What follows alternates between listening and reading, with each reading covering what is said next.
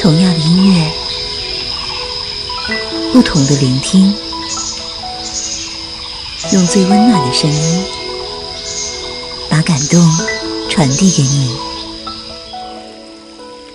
陌生人的这一刻，不仅只有音乐，分享音乐，分享温暖，分享记忆，分享感动。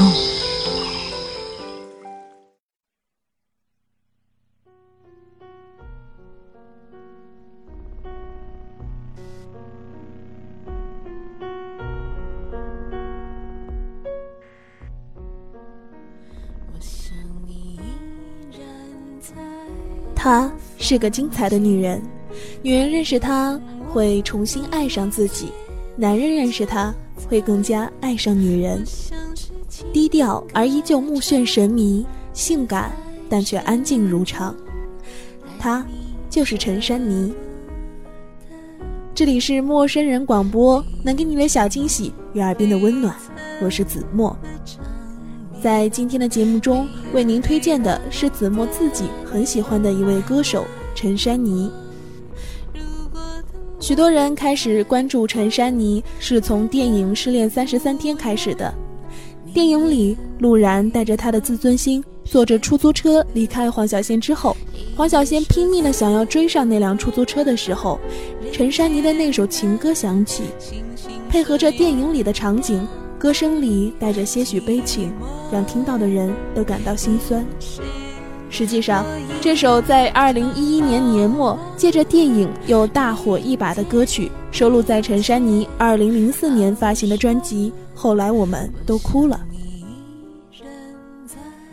这首歌没有强大的渲染，也没有梁静茹的那首情歌流行，但还是歌唱出了那种失恋时不舍的心情，深入人心。也正是因为电影的带动，在内地又掀起了一股陈珊妮热潮。他之前的音乐作品被听众竞相转载，他的创作也因此再次受到大众的肯定。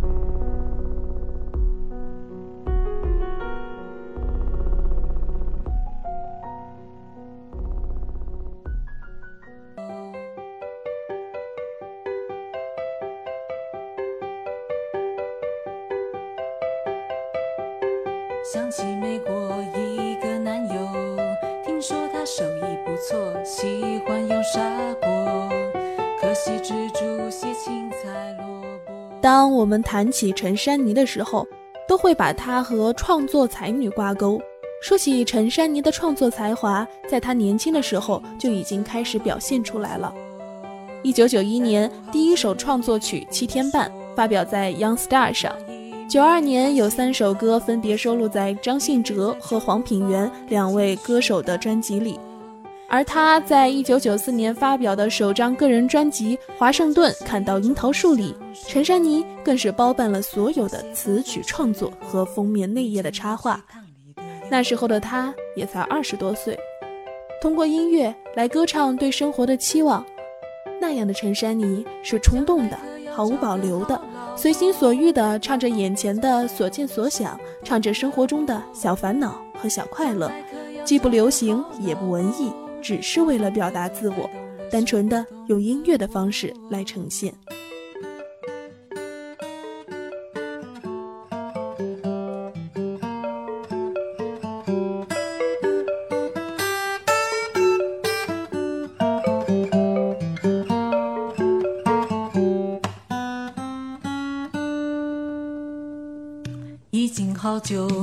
吃馒头，只因为店太远，懒懒的总不想走，自己又不会做。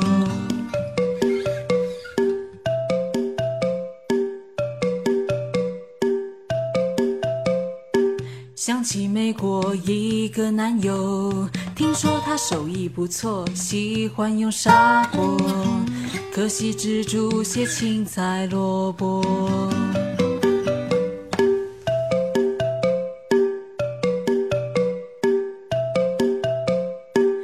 爸经常什么都不做，菜不好吃也不说，妈一面还嫌他啰嗦，一面在厨房里继续干活，吃饭有人伺候。那真是一种享受。我写歌的时候，你正捞去汤里的油。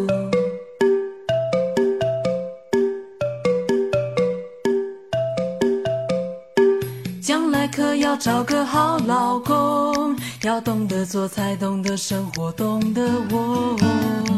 将来可要找个好老公。要懂得做菜，懂得生活，懂得我。将来可要找个好老公。要懂得做菜，懂得生活，懂得我。将来可要找个好老公。要懂得做菜。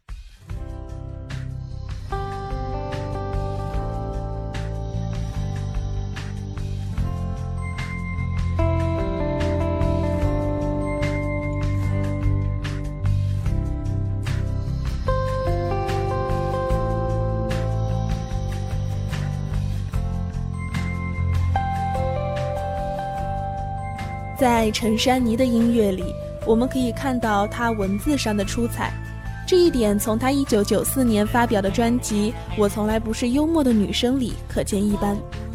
专辑里《肥胖者的悲哀》《下雪》《过期》《我从来不是幽默的女生》等歌曲，有着陈珊妮一贯擅长的诗意表达，但文字上也更加灵活精彩，巧妙地构出一些图像式的隐喻。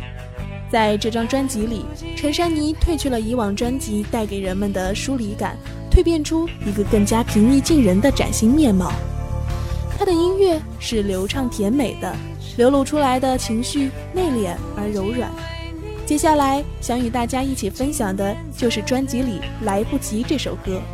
相信歌曲里的那种追忆情绪是很多人都有过的，这样真实的情绪让人产生了很大的共鸣。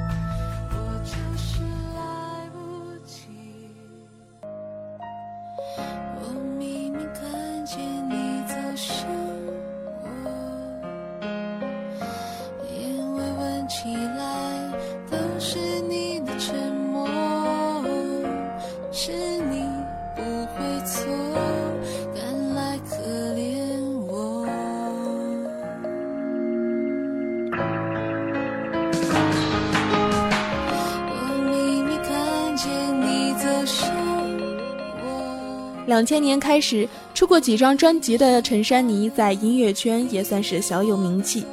众所周知，许多歌手在走红后都会面临着主流或非主流的进退问题，但与这些歌手相比，陈珊妮并没有因为这类问题而削弱自己的音乐性。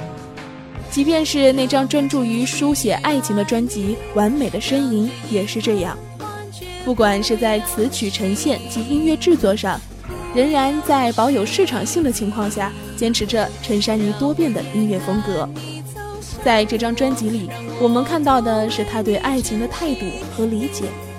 他说自己走到了某个人生阶段的时候，开始对感情有了不一样的看法和表达方式。这个时候的他，无论是思考方式还是面对感情的态度，都是比较成熟的。在这张专辑里的爱情类歌曲，也体现了陈珊妮一贯的独特风格，和市场上那些洒狗血式的情歌大不相同。她的情歌给人的感觉是另类的、细腻的，呈现出一种灰色调的忧伤心情。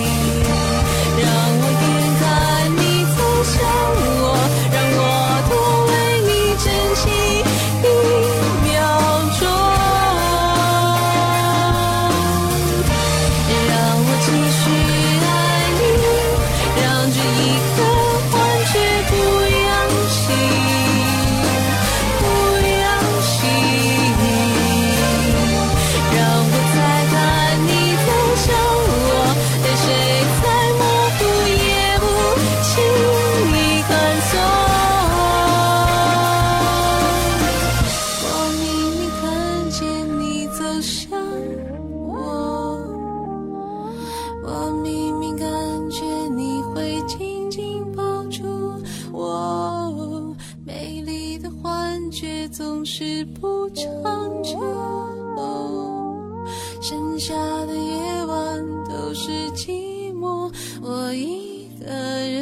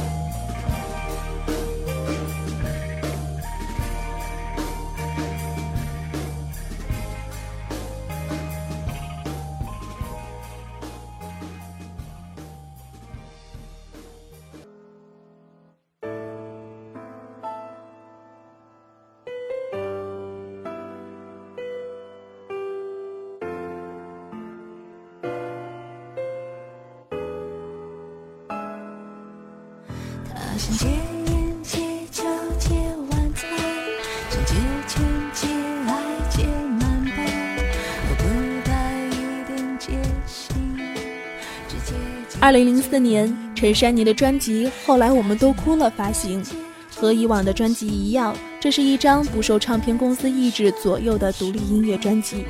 陈珊妮包办了专辑里的词曲制作。也因为这张专辑的华丽大气，还有洒脱，最终获得了2005年台湾金曲奖年度最佳专辑。这时候，距离他第一张专辑的发行已经是十年。十年，这是一个怎样的概念？我们知道，华语乐坛的歌手相对的演唱寿命通常都比较短暂，很多音乐人随着年龄的增加，总会面临到很多问题。曾经的乐队组合因为某些因素要解散，偶像歌手被转型的问题困扰，而半路转行的更是数不胜数。但在陈珊妮的歌唱生涯里，我们所看到的是她稳步上升的曲线和不断成熟的脚步。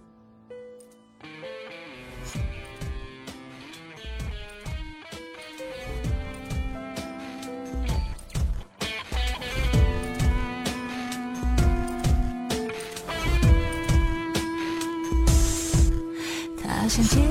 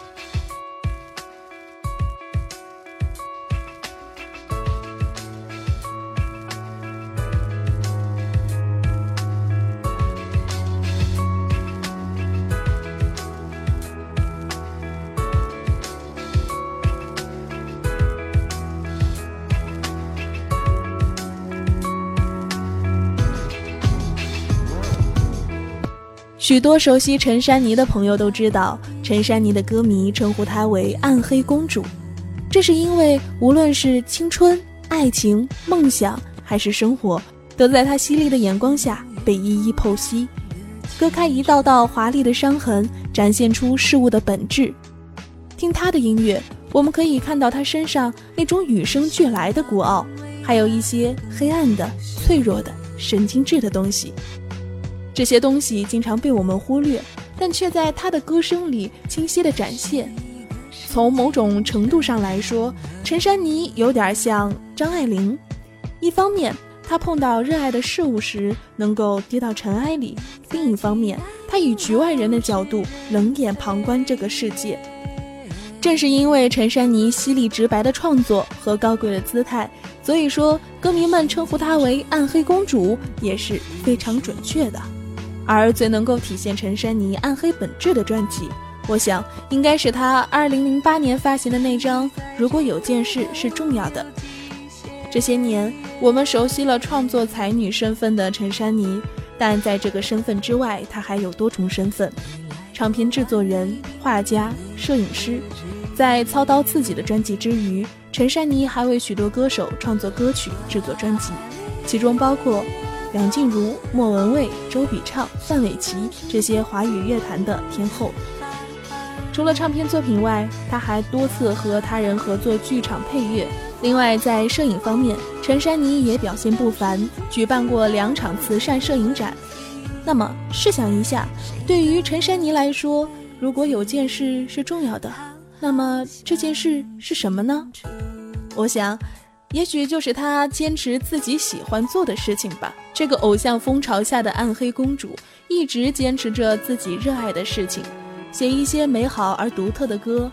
诚恳地把每一个声响里的小细节做到极致，这就是属于他的小幸福和小快乐，也是对于他来说最重要的事。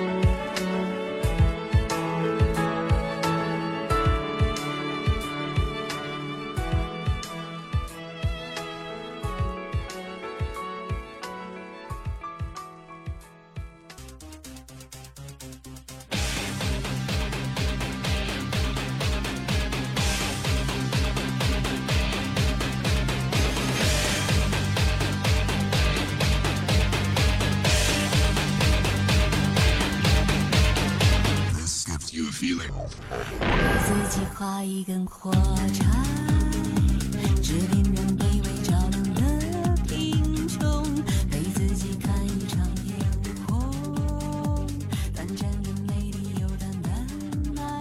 这些年来，陈珊妮像一个顽童一般，把音乐当成她手中的玩具，不亦乐乎地玩着。与香港录音师陈瑞贤、绘本作家可乐王组成组合拜金小姐，并以该组合的名义发行了两张专辑。之后，他与陈建奇组成音乐团体十九，重温了青春的气息。为了一首首歌的出彩，他根据歌曲的特质选择适合的歌手。与田馥甄、左小诅咒等歌手相继合作，歌曲《双城记》就是他与选秀歌手陈依文合作的一个作品。这首歌的创作灵感来自于著名作家狄更斯的作品《双城记》。相信熟悉这本书的人都知道，书中狄更斯的那句至理名言：“这是最好的时代，这是最坏的时代。”在这首歌里，陈珊妮的声音内敛沉稳。有历练的棱角，陈一文的声音反叛冲突，这两种声音碰撞出一种极端的美感，让我们也开始反省自己生活的现状。很多时候，我们一直以为自己活得骄傲，可在美丽的外表下却是虚无缥缈的幻觉。我们沉沦于自己制造的幻觉，一个一个乐此不疲，而陈珊妮却试图用音乐唤醒我们。最终，她做到了。初听这首歌。就有一种被击倒的感觉，像是午夜的一道闪电，照醒了沉溺的梦境。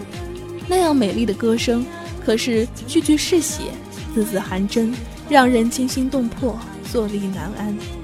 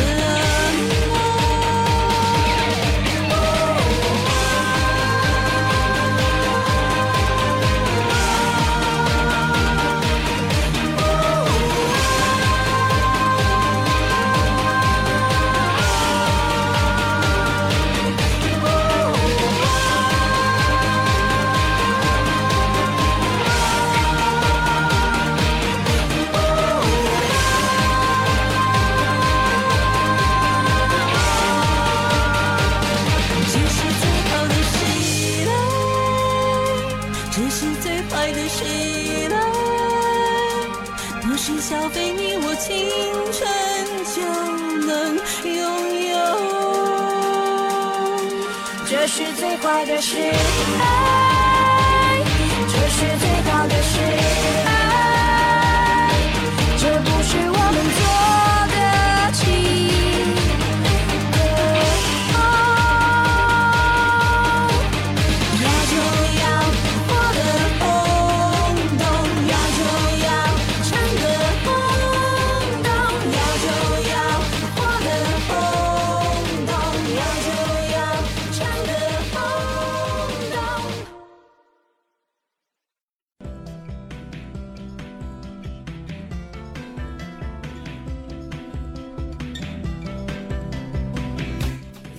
近年来，这个黑暗系的公主也开始换了口味，在黑咖啡里添加了欢快的冰块，带着俩童针，冒起欢快的泡泡。这让我们看到了陈珊妮沉着理性背后，原来也有淘气的一面，很是可爱。她这样的改变，主要是从《I Love You John》开始的吧。很多听过这张专辑的人都对专辑的封面过目不忘，一个搞怪的孩童用手指吊着细细的眼睛，不屑中带着份天真，懒懒地面对这个世界。专辑里的青春让人听过的人难以忘怀，这是一首朗朗上口的歌。陈珊妮俏皮的音色下，透露出一点点娇嗲的羞涩。原来青春可以不必感伤，可以任意妄为，可以轻轻松松。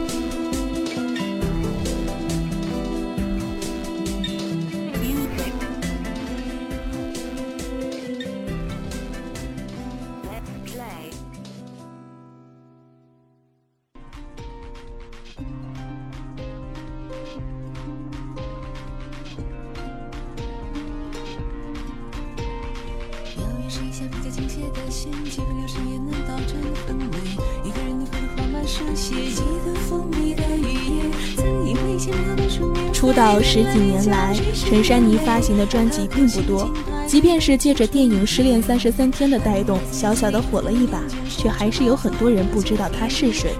但是她活得自由自在，拥有一群非常坚定的小粉丝，他们不盲目追星，单纯而执着地喜欢着她的音乐。从陈珊妮的专辑里，我们可以看到她这些年在音乐上的成长。从最初的简单的歌唱，到现在涉及创作和制作，他的经验和技巧已经足够让他在音乐上做他想做的事情。音乐对于陈珊妮来说，就像是他手里的刺绣，一针一线，巧夺天工。节目的最后，送上陈珊妮的新歌《低调人生》，希望网络前的听众朋友们都能够认真过好自己的人生。这里是陌生人广播，能给你的小惊喜与耳边的温暖。我是主播子墨，感谢你的用心聆听，我们下期节目再见。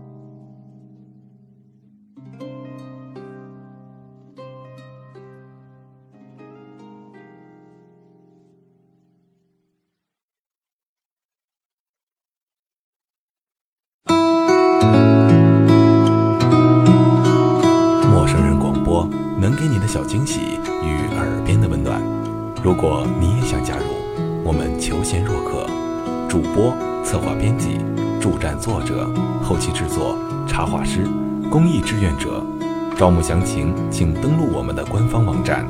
播客订阅、手机 APP、节目下载、更多收听方式，互动参与、精彩活动、推荐投稿，甚至让你的声音留在我们的节目中，尽在 m o o f m dot com 找到答案。欢迎关注我们的新浪微博陌生人广播，找到我们